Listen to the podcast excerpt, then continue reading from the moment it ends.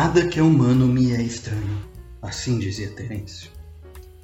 Bem-vindas e bem-vindos a mais um episódio de Geopolítica Acessível, um canal comprometido em compartilhar informações, análises e reflexões de geopolítica, sob o princípio de que ela não é nada simplista e complexa, mas pode e deve ser acessível para discussão pública, para conversas informais, para estar na pauta do dia. Salve, salve! E no episódio de hoje iremos abordar um tema que muitas vezes é muito propalado, se lê e se fala, mas com muita desinformação ou informação feita para confundir. Então nós vamos nos aprofundar hoje sobre a questão da soja e a inserção geoeconômica do Brasil. A soja representou 14% das receitas das exportações brasileiras em 2018, 12% em 2019 e 17,5% em 2020, em período de pandemia mundial. Neste ano se consagrou como o principal produto da pauta de exportações. Dito isso, porém é importante frisar que a participação da exportação de bens e serviços como percentagem do PIB no Brasil, ela ultrapassou neste ano, 2020, algo além de 15%, ou seja, o produto interno bruto do país é movido pelo mercado interno. Mas mesmo assim, como foi que ah, o sistema produtivo e comercial da soja ganhou este vulto no Brasil? Para o tema da geopolítica, né, em, que se traduz este vulto em termos da inserção brasileira na economia mundial, sabendo que isso tem reflexo também na estrutura social geográfica do, do país. A soja, na, na, na, forma agroindustrial, a soja cultura no país, ela inicia-se, né, a estrutura agroindustrial da soja cultura, ela desponta no, no esteio da, da, da, segunda metade da década de 60, depois que, a, que passa a ser aproveitada como opção de cultivo de verão intercalado com o trigo no sul do Brasil. Empresários e agentes governamentais foram percebendo que ela seria uma alternativa oportuna de fonte proteica para incrementar a produção de suínos e aves, mas ela já vinha sendo desenvolvida bem antes disso para chegar nesse patamar. Antes disso, vamos, vamos abordar um panorama geral sobre essa oleaginosa, a soja, ela foi por séculos um produto alimentício importante e peculiar na região chinesa, que é o seu centro de origem biogeográfica. Governantes e aristocratas né, expandiram o cultivo dela para regiões da Península Coreana, Manchúria e ilhas japonesas, começando a ser produto de comércio de mais amplitude depois do século XVII. No início da década de 1880, chega ao Brasil pela Bahia, não se obtendo sucesso em sua produção. O cultivo foi possibilitado por imigrantes japoneses a São Paulo, próximo já à década de 1910 com resultados significativos quase 15 anos depois, após a introdução de dezenas de variedades oriundas dos Estados Unidos. Mas foi no Rio Grande do Sul onde o sistema de cultivo evoluiu mais significativamente. Em 1914 se registra o primeiro cultivo comercial no, do Brasil no município de Santa Rosa. E a construção da primeira fábrica de processamento se deu em 1941 que foi o ano também do primeiro registro estatístico nacional de produção do grão, então 457 toneladas. Para a gente ver como que a dinâmica econômica veio é, dela é sobretudo impulsionada pela economia internacional, porque a primeira exportação brasileira, partindo também do Rio Grande do Sul, foi em 1949, registrando 18 mil toneladas, para ver que se em 1941 o Brasil produziu 457 toneladas, oito anos depois estava exportando 18 mil. Na primeira metade da década de, 70, de 50, a soja foi empregada na substituição de cafezais no estado do Paraná que tinham experimentado perdas devido às geadas. De uma participação de 0,5% na produção mundial de soja em 1958, menos de 20 anos depois, o Brasil já alcançava 16% antes do, dos anos da década de 80. Neste item, percebeu-se uma oportunidade que favorecia a comercialização brasileira. O produto ficava pronto para escoar quando era o período de entre-safra na produção dos Estados Unidos. E assim, as cotações dos preços internacionais da soja atingiu o ápice nesse período. Né? Conjuntamente com esse fator atrativo, eventos de grandes impactos geopolíticos levaram o governo brasileiro da ditadura militar a conceber que o investimento, tendo em vista o mercado internacional da soja, poderia ser uma, uma questão estratégica. Teve papel importante nisso, como um lobby, né? um pivô do lobby, o economista Delfim Neto, que tinha um grande poder na época da ditadura, chamado czar da economia. Né? E alguns desses eventos geopolíticos mais importantes. O choque do petróleo, que ocorreu em 1973 pelos países membros da Organização dos Países Exportadores de Petróleo, né, o PEP, voltou a ocorrer em 1979. E o Brasil tinha uma grande dependência em obter divisas, dólares, para pagar as importações do petróleo, do produto. E também a União Soviética, nos anos 70, foi tendo a demanda crescendo, especialmente no final dos anos 70, porque ocorreu uma quebra de safra né, com perdas de amendoim, que era uma oleaginosa produzida e comercializada pela África do Sul, e também da anchova, que era uma matéria-prima para a fonte proteica para alimentação animal, especialmente exportada pelo Peru. Teve um episódio de geopolítica acessível que abordou as questões é, climáticas né, e seu reflexo na geopolítica e na economia internacional. Que por causa que essas perdas do, do amendoim e da anchova teve a ver com fatores climáticos da época. E nisso os preços internacionais do farelo de soja cresceram muito, porque era uma alternativa de, de matéria-prima proteica. Né? Ah, e os Estados Unidos, nesse, nos anos 70 também, começaram a adotar uma política de segurar a exportação de soja, priorizando abastecimento interno, para segurar a inflação que estava ocorrendo no país, e, e, a, e a soja era uma matéria-prima, então se exportava, subia muito o preço e repassava para outros produtos. E ao mesmo tempo, por, pelo conflito da Guerra Fria, eles estavam boicotando canais de comercialização de grãos da União Soviética.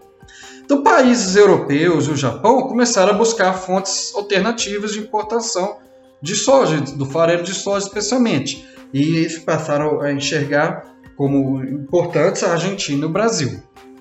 O Estado brasileiro passa então a aportar recursos substanciais né, de grande vulto para o desenvolvimento de programas de pesquisa sobre a soja, apoiando tecnologias de produção, com linha, junto a linhas especiais de financiamento no Programa Nacional de Crédito Agrícola, é, e financiando tanto o custeio, o investimento da produção, como a, agro, a agroindustrialização para produzir o farelo e o óleo né, programas de incentivo com grande magnitude de recursos para também para armazenamento e comercialização e assistência técnica para a soja.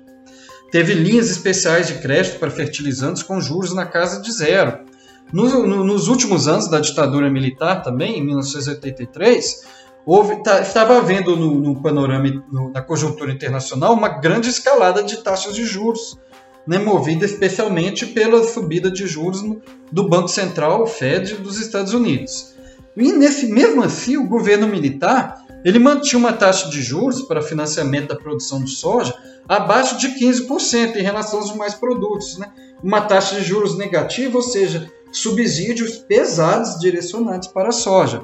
A ditadura militar tinha criado também organismos para promover especificamente a soja, e com políticas no âmbito da Embrapa, né, Empresa Brasileira de Pesquisa Agropecuária, o Centro de Pesquisa Agropecuária do Cerrado também. E houve um programa de fomento grande também chamado Polocentro, Programa de Desenvolvimento dos Cerrados, com linhas de crédito especiais para fertilizantes, corretivos de solo, máquinas e equipamentos, infraestrutura básica, né, para aprimorar a, a produtividade da soja. Importante que começou a haver uma grande parceria de apoio, também cooperação com o Japão. Mas o Japão, os japoneses não eram bobos, eles investiram também em empresas para produção de fertilizantes, calcário e, e, e, agrotóxicos também no Brasil. E assim, com, com, com o programa de cooperação, gerava também demanda para comprar das empresas japonesas aqui no Brasil. Né? Houve na metade da década de 80 um programa chamado PRODECER, Programa de Cooperação Nipo-Brasileira de Desenvolvimento Cerrado. Já é, Esse programa já vinha antes, mas ele teve uma retomada grande nesse, nesse momento dos anos 80, que também passou a abranger nesse, nessa retomada produtores de escala média escala, porque antes era voltado para especialmente, especificamente para de grande escala. Então era, foi, apoiou produtores de, de média escala incorporarem tecnologias. E nisso, dos anos 70 para 99, a, é, houve um grande salto, de, de, de, de, até no fim dos anos 90, um grande salto na produção e na área plantada de soja. E também que no, no, fim dos anos 90 houve uma lei chamada Lei Candir, que concedeu isenções tarifárias para produtos básicos, incluindo a soja, o que deu um impulso para primarizar muito a economia brasileira. Né? A exportação cada vez mais é, é ser pautada por produtos básicos. E a soja, então, decresceu muito na, a porcentagem de exportação de farelo e óleo em relação ao grão bruto. No ano, no ano de 2020, por exemplo, mais de 80% da soja exportada foi grão bruto. É, em 40 anos, de 1965 a 2005, a área plantada de soja cresceu 50 vezes no Brasil, de 431 mil hectares para 23 milhões de hectares nesse período, até 2005. Hoje, fica patente, então, que a evolução do sistema produtivo e comercial de soja no Brasil e a magnitude que atinge nas primeiras décadas do, deste milênio, até o ano de 2020, não foi absolutamente obra de laissez-faire, laissez-passe, não foi um processo espontâneo, natural, não foi fruto de vocação, de livre iniciativa, livre mercado, não. Foi arquitetado, apoiado, induzido e promovido pelo Estado. Dependeu da ação estatal. Então, claro que muito mais do que um planejamento técnico, tal, se deveu a peso de poderes políticos influindo nas decisões do Estado.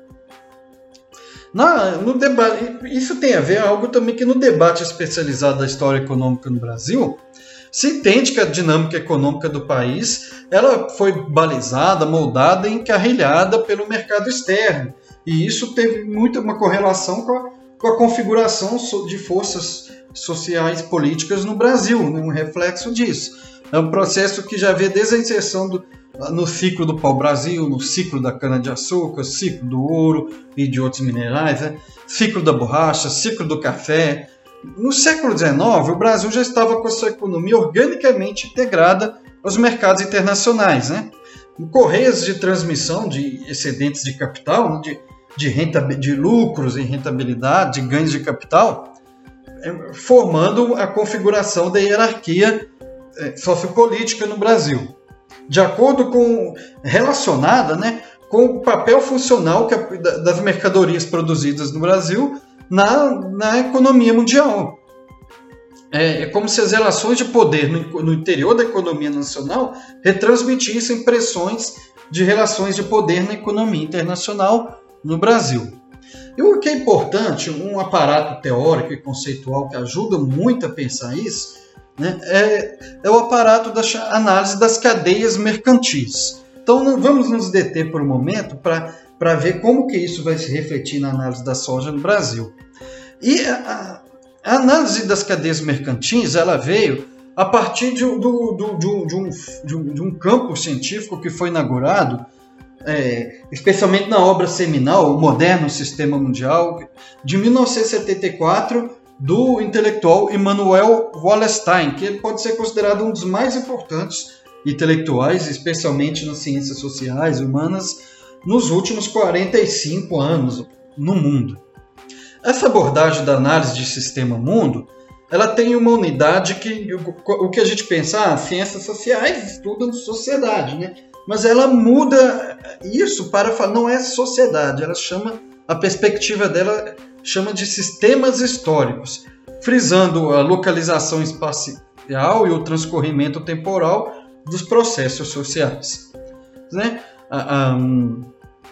essas estruturas, sistemas históricos, formam unidades, né? vários sistemas históricos com dinâmicas internas de reprodução, de crise, de, de emergência e de processos de transição até com o fim do sistema início outro, e remodelando, reconfigurando outro. É, o, o, Manuel Wallace ele questionava onde e quando existe existem as entidades dentro das quais a vida social ocorre. Então se pode dizer que Manuel Wallerstein eh, mergulhou o estudo da vida social na história e na geografia. E ele dizia que a propriedade distintiva dos sistemas históricos é a existência dentro deles de uma divisão do trabalho, divisão de papéis funcionais das atividades de trabalho dentro dele, que delineia setores onde que se alocam, produz, distribui os elementos para atender as necessidades de reprodução desses sistemas históricos. Né? E o sistema mundial moderno, que o Wallace fala que é o, se deu sobre o capitalismo histórico, ele teria nascido na transição do século XV para o XVI na Europa. Foi gestado em cidades-estado italianas, e, e é, Gênova, Veneza, Nápoles, Milão, e Florença, etc. E emergiu a partir da aliança de Gênova, especificamente, que teve conseguiu durante conflitos dessas cidades italianas, com grande poder financeiro, junto com as potências ibéricas, Espanha, Portugal, dando impulso às chamadas grandes navegações. Não é que a Europa inventou a roda de tudo, tudo começou, mas a questão é que ocorreu isso após um período de processos críticos de fatores econômicos, sociais institucionais que haviam sacudido esses países europeus, emergindo esse novo sistema histórico, que teve uma característica marcante. Ele logrou ser o primeiro sistema que foi mundial, um sistema mundo mundial, pode-se dizer. Quando ele incorporou, fagocitou, né, dominou o leste asiático no, no, no, no século XIX, dentro de sua divisão internacional do trabalho, é, principalmente através de guerras, né, impondo também estruturas comerciais, integrações comerciais. Daí que engendrou o moderno sistema mundial. É, a divisão do trabalho nesse sistema mundial é geográfica por excelência, né? Dentro dele é, é distribuída não apenas devido a, a, a, condições da geografia física, né, ambientais, ecológicas, mas a função da organização social do trabalho, tendo questões, né, é, manipulando é, questões chave de gênero e étnicas também. Configurou e ampliou e aprofundou possibilidades de hierarquias econômicas e sociopolíticas, em vista de um processo que é o processo que move o sistema, que é a acumulação exponencial e autorreplicante de capital e a apropriação dos excedentes desses capitais, que para o Wallerstein é o eixo motriz do capitalismo histórico, acumula essa acumulação, que é ela que baliza o prevalecimento hierárquico a médio prazo de agentes e de instituições que são mais funcionalmente úteis para a reprodução dessa acumulação de capital. E para maximizar a potência dessa dinâmica, demanda uma tendência de imputar, de impor uma lógica de padrões mercantis, uma lógica de, de sistema de mercadoria ao mais amplo possível conjunto de esferas da vida social, nas, nas instituições, sendo movidas por essa lógica de mercadoria. Então, isso leva a uma necessidade desse, dessa estrutura se ligar nas, no, nessas chamadas cadeias mercantis. A extensão dela determina da, da cadeia mercantil e das cadeias mercantis determina as fronteiras da divisão de trabalho na economia mundial. O tipo de insumos e matérias-primas que incluídas nessas cadeias, as tecnologias, inclusive de transporte, de comunicações, elas estão relacionadas a, a, a forças dominantes da, da, economia mundial com poder político para incorporar novas áreas e subjugar também outras formas de produção e outros sujeitos sociais. Né? E isso influi sobre a amplitude espacial que as cadeias mercantis vão ter. As zonas geográficas no, no mundo em que maiores proporções de valor adicionado são apropriadas e internalizadas nessas zonas geográficas, elas se constituem como as zonas centrais, e elas têm o maior poder de socializar externalidades negativas para outras zonas que são periféricas. Impactos negativos, né? como, como conflitos, poluição, etc. E há também zonas geográficas semiperiféricas. Elas possuem relações típico centro-periferia com, com, com regiões periféricas, relações centrais com as regiões periféricas, e também sofrem relações periféricas com as centrais, numa correia de transmissão entre o sistema.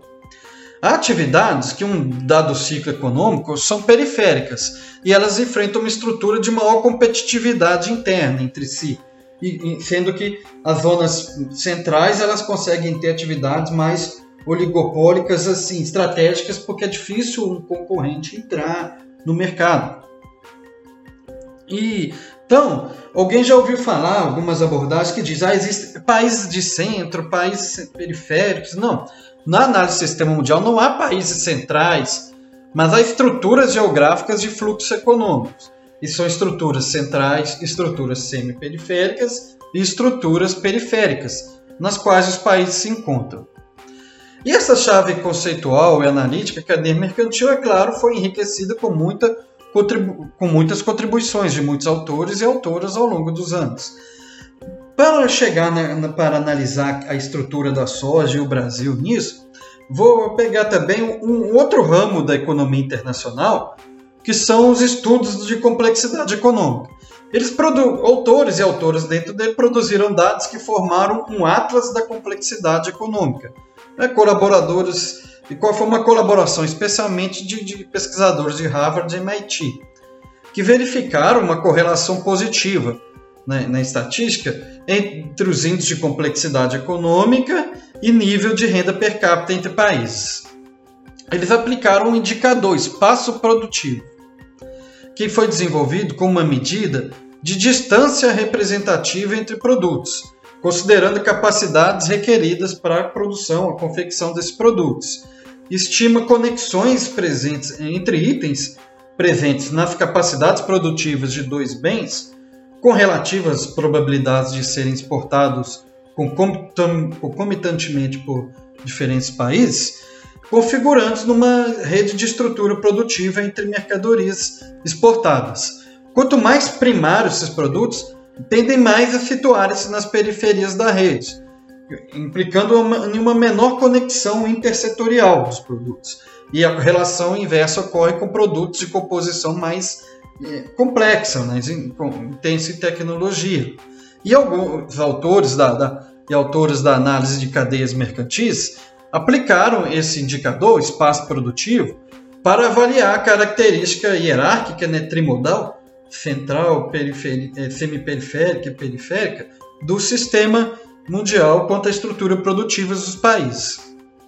Países com estrutura produtiva e uma pauta de exportação complexa possuem atividades econômicas com elevada taxa de inovação tecnológica, aplicando uma proporção de insumos produtivos que com elas conseguem obter ganhos proporcionais.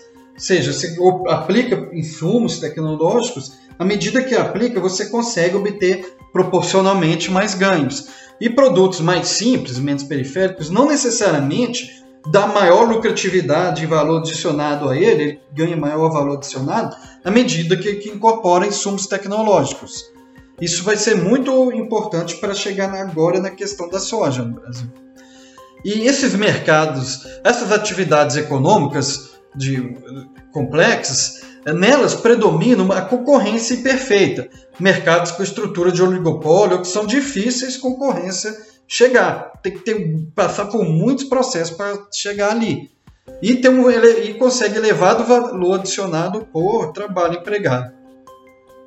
E a estrutura produtiva delas demanda elevada presença de fornecedores locais com conhecimentos avançados, estratégicos, chamados conhecimentos é, tácitos Produtos de baixa complexidade não demandam uma redes sofisticadas de fornecedores e produtores locais. Muitas vezes depende de importar produtos é, complexos para produzir produtos simples. E é aí que vamos chegar em como que isso tudo se aplica à soja. Agora já a gente vai pensando como cadeia mercantil. Porque é comum vocês verem lobistas falando, ó, oh, cada grãozinho desse de soja tem muita tecnologia e conhecimento e conhecimento científico incorporado tal. Mas não é que é incorporado. Se, se buscou, comprou muito produto sofisticado, mais sofisticado que a soja, importou para produzir o grão de soja.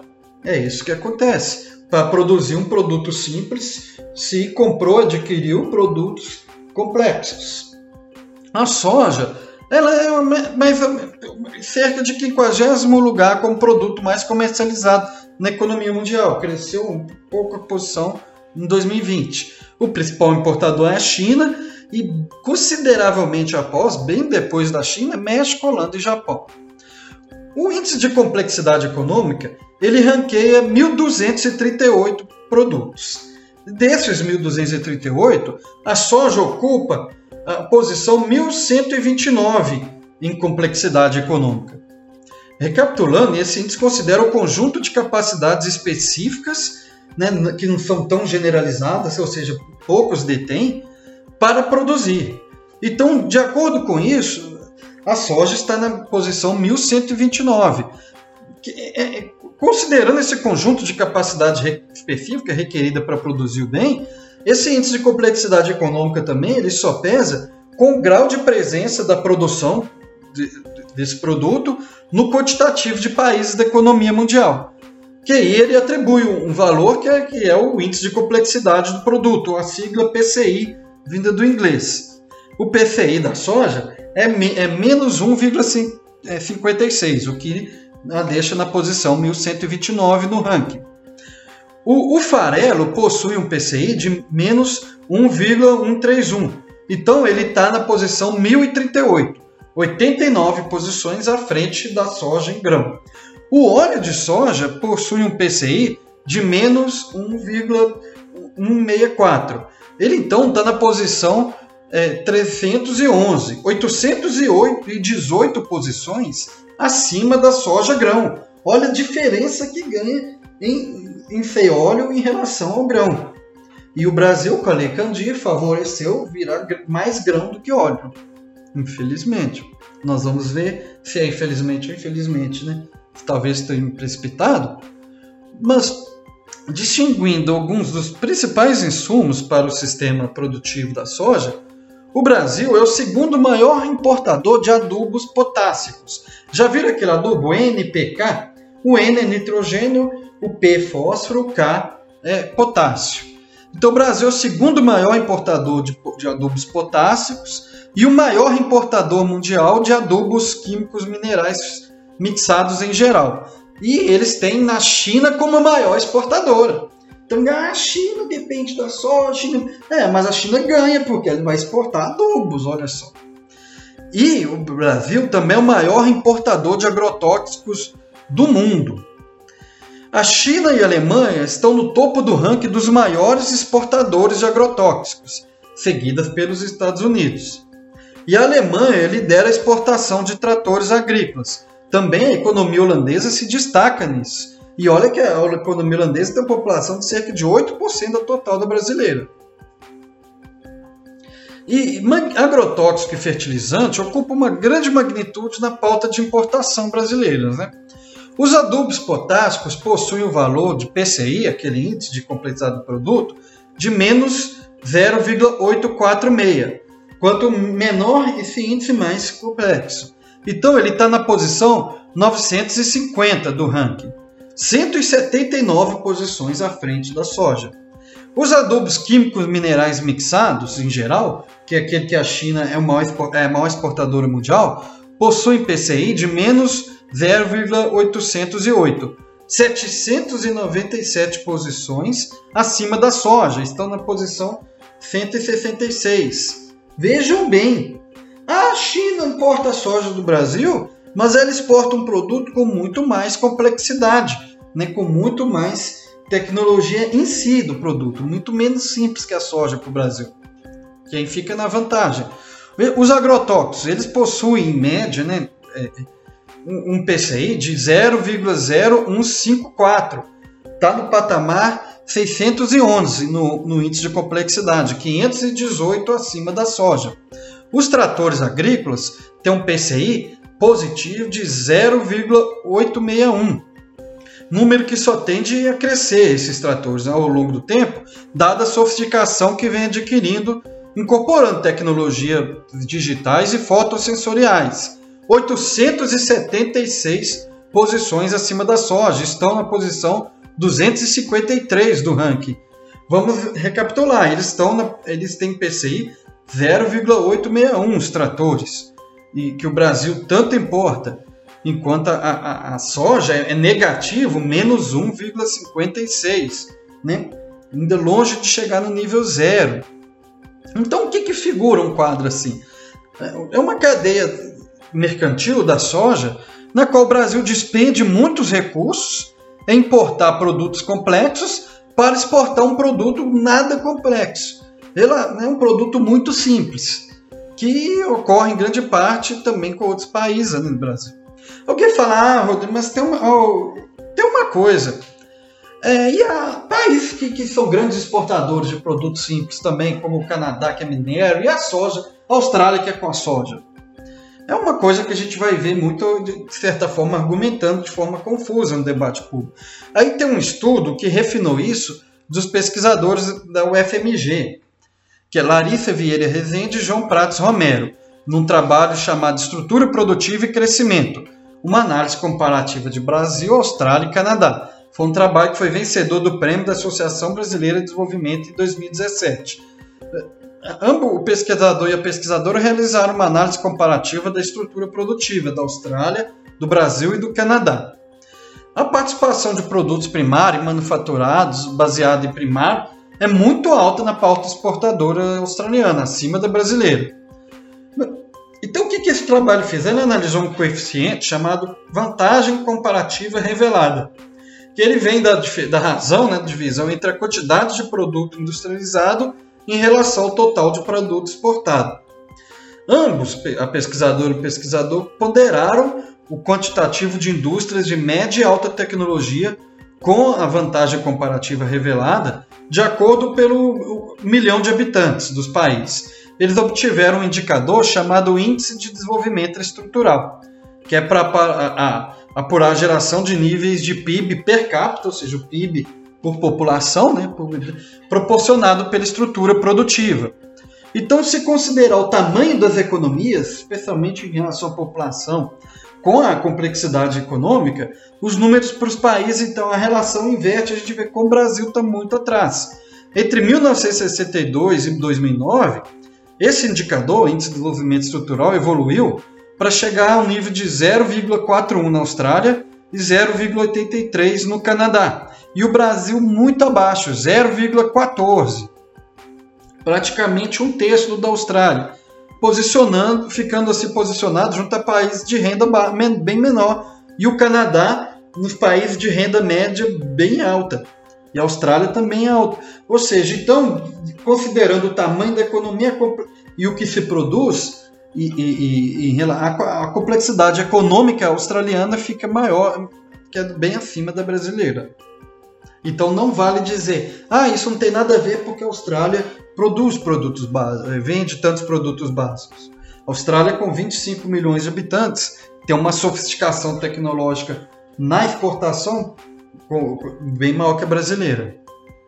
No ano de 2000, mas e o peso então de Vamos ver, questão, mas a agropecuária não é o carro-chefe da, da, da, economia brasileira, o agronegócio? Olha bem que não é por aí. No ano de 2020, né, que é um ano que o Brasil foi afetado pelas consequências da pandemia mundial de Covid-19 e, e de, um governo louco, e em sequência de 2019, quando, né, no ano que foi sequente de 2019, quando o Brasil experimentou um decrescimento em dólares, ele teve queda, a economia brasileira em 2019, em reais cresceu 1,1%. Considerando a paridade cambial, comparando com a economia internacional, convertendo os reais em dólares, a economia brasileira caiu 4,8% em 2019. Então, o Brasil decresceu 4,1% em dólares em 2019 com queda de 3,9% no valor adicionado a preços básicos e de 4,8% no PIB per capita em relação à economia internacional. Por isso que o Brasil caiu muito no ranking das economias internacionais. O que isso reverte que então que a indústria e, serviços caíram muito em 2020 e a agropecuária subiu. Então o peso dela foi muito grande diante de uma conjuntura que o Brasil tinha, que estava atravessando. Houve uma queda em 2020 de 3,5% no PIB da indústria em reais, queda de 4,5% no PIB dos serviços e alta de 2% no PIB da agropecuária. Então a participação da agropecuária no PIB, do setor agropecuário no PIB brasileiro, cresceu de 5,1 em 2019 para 6,8 em 2020. Só que a gente ouve alguns setores lobistas falando uma coisa muito doida. O agronegócio teve um crescimento de 24,3% e passou a representar 26,6% do PIB brasileiro. Dá pra, existe algum setor chamado agronegócio? Vamos ver que não existe nenhum setor econômico chamado agronegócio. É, some esse patamar, 26,6% do, do que eles chamam de PIB do agronegócio, com o patamar de 72,8% do PIB que o setor de serviços representou em 2020, e 20,4% que a indústria representou, sendo que ambos caíram em relação a 2019. A conta não fecha. O PIB brasileiro fica 119,8% do PIB. Uai, o PIB cresceu só de fazer conta? Não, né, não fecha, tinha que fechar em 100%. Ficou quase 20% acima. Ou seja, eles inflam quase 20%, inventando esse setor de agronegócios. Porque para poder dizer que, que, que, que para poder melhorar o lobby. Mas o que existe é setor agropecuário, setor de indústria e setor de serviços. O, o, agronegócio não existe enquanto um conceito técnico nem setorial de economias nacionais. É uma abstração feita para analisar é, é, é, questões é, intersetoriais, é, é, o fluxo intersetorial de atividades. É uma manipulação retórica que ela contabiliza no que se chama PIB do agronegócio esferas da indústria e dos serviços é, que já foram contabilizados, né? ou seja, há uma duplicidade, por isso que passa de 100% do PIB. E eles contabilizam essas esferas que fornecem itens e atividades para agropecuária ou utilizam matéria-prima agropecuária. Então, se for olhar por esse lobby, implica que 74,4% do PIB em 2020 não teve conexão nenhuma com a agropecuária. Olha como que é um tiro no pé desse pessoal que inventa esse fake news. O que infla artificialmente o PIB. Né? Então, se for fazer uma extrapolação ilustrativa, considerando que, que os produtos agrícolas têm, têm é, é, itens industriais empregados para produzir e itens de serviços empregados para produzir, então, considerando também indústria negócios, se a gente foi em serviços negócios, o PIB brasileiro iria para subir para ficar 150% do PIB ou mais do que ele é. Aí, só de fazer essa conta, a gente vai inventar isso agora. Não é mais PIB da, do, da agropecuária, nem PIB da indústria, nem PIB de serviços. Fica em PIB do agronegócio, PIB da indústria negócio e PIB do serviço negócio. O, o, o PIB brasileiro saltou de 12 para a oitava economia mundial, o que é que atualmente nós estamos, o Brasil está na 12 economia mundial, iria para a oitava no primeiro trimestre de 2021, ou de oitava para a quinta em paridade de poder de compra, né? Chegava, alcançava a Alemanha. Ou seja, não, agronegócio não existe esse PIB de agronegócio, de agropecuária, que 2020 foi 6,8% do PIB brasileiro. De janeiro a dezembro de 2020, o Brasil exportou quase 83 milhões de toneladas de soja, uma alta de 12% antes de 2019. 73% delas foram para a China em seguida, muitíssimo de longe, vem Holanda com quase 4%, Espanha e Turquia com pouco mais de 3% cada. É, o segundo, foi o segundo maior registro de exportações de soja da série histórica, mas foi também o maior registro de importações de soja em 17 anos. O país importou quase 83 milhões de, soja, de toneladas de soja também, uma expansão de 470% em relação a 2019. E em receita, o resultado acumulado do ano foi negativo, foi de 2,5 bilhões de dólares menor do que o de 2019, em relação ao que o Brasil exportou e importou de soja, em relação ao que exportou e importou em 2019, foi 2,5 bilhões negativo. O país gastou 503% a mais com, de saldo negativo, de, na, considerando a importação de soja, do que de 2020 em relação a 2019. Foi gastou uma média de a média mensal de quase 333 dólares por tonelada de soja é, importada, enquanto recebeu uma média pouco maior, 344 dólares por tonelada de soja exportada. A média mensal é, é, é ele recebeu é, 9 dólares por tonelada mais do que, do que ele gastou importando. Só que os meses finais do ano foram os que o saldo ficou mais desfavorável. Em novembro, o Brasil pagou cerca de 402 dólares por tonelada de soja importada, enquanto recebeu 387 dólares. Em dezembro, pagou 387 dólares por tonelada importada, enquanto recebeu 378 por tonelada de soja importada. Este quadro todo sinaliza que a configuração da estrutura produtiva brasileira se formou mais como um reflexo de uma força de periferização de setores que antes integravam as cadeias mais centrais de atividades na dinâmica da evolução da economia mundial. Ao mesmo tempo, ele compromete a nossa soberania alimentar. O Brasil experimenta uma inflação de alimentos, né? E, e uma, tem uma, a área colhida de arroz em 2021 foi mais de 30% menor do que a de 2020, foi mais de 30% menor do que a área colhida de arroz em 2006. A área colhida de feijão foi mais de 60% menor do que a área colhida em 2006, em relação ao ano de 2020. E um aspecto agravante é que o clima dos agentes formuladores de política pública no Brasil, os que formulam as políticas públicas e os que influenciam os formuladores de política pública, que sempre estão escrevendo coluna na imprensa, os que têm mais mega, esse é, lobby, eles vêm da ideia de que o Brasil, isso é bom, tudo que está acontecendo é bom, o Brasil pode deitar nesses berço esplêndido, que é, que a vantagem comparativa que lhe cabe, né, o espaço que cabe no latifúndio do Brasil é isso. O soja, o soja, o soja. Mas a visão da China, que é para quem a gente depende, de, o Brasil depende de exportar, no, no horizonte de médio prazo, não sinaliza positivamente para isso, não.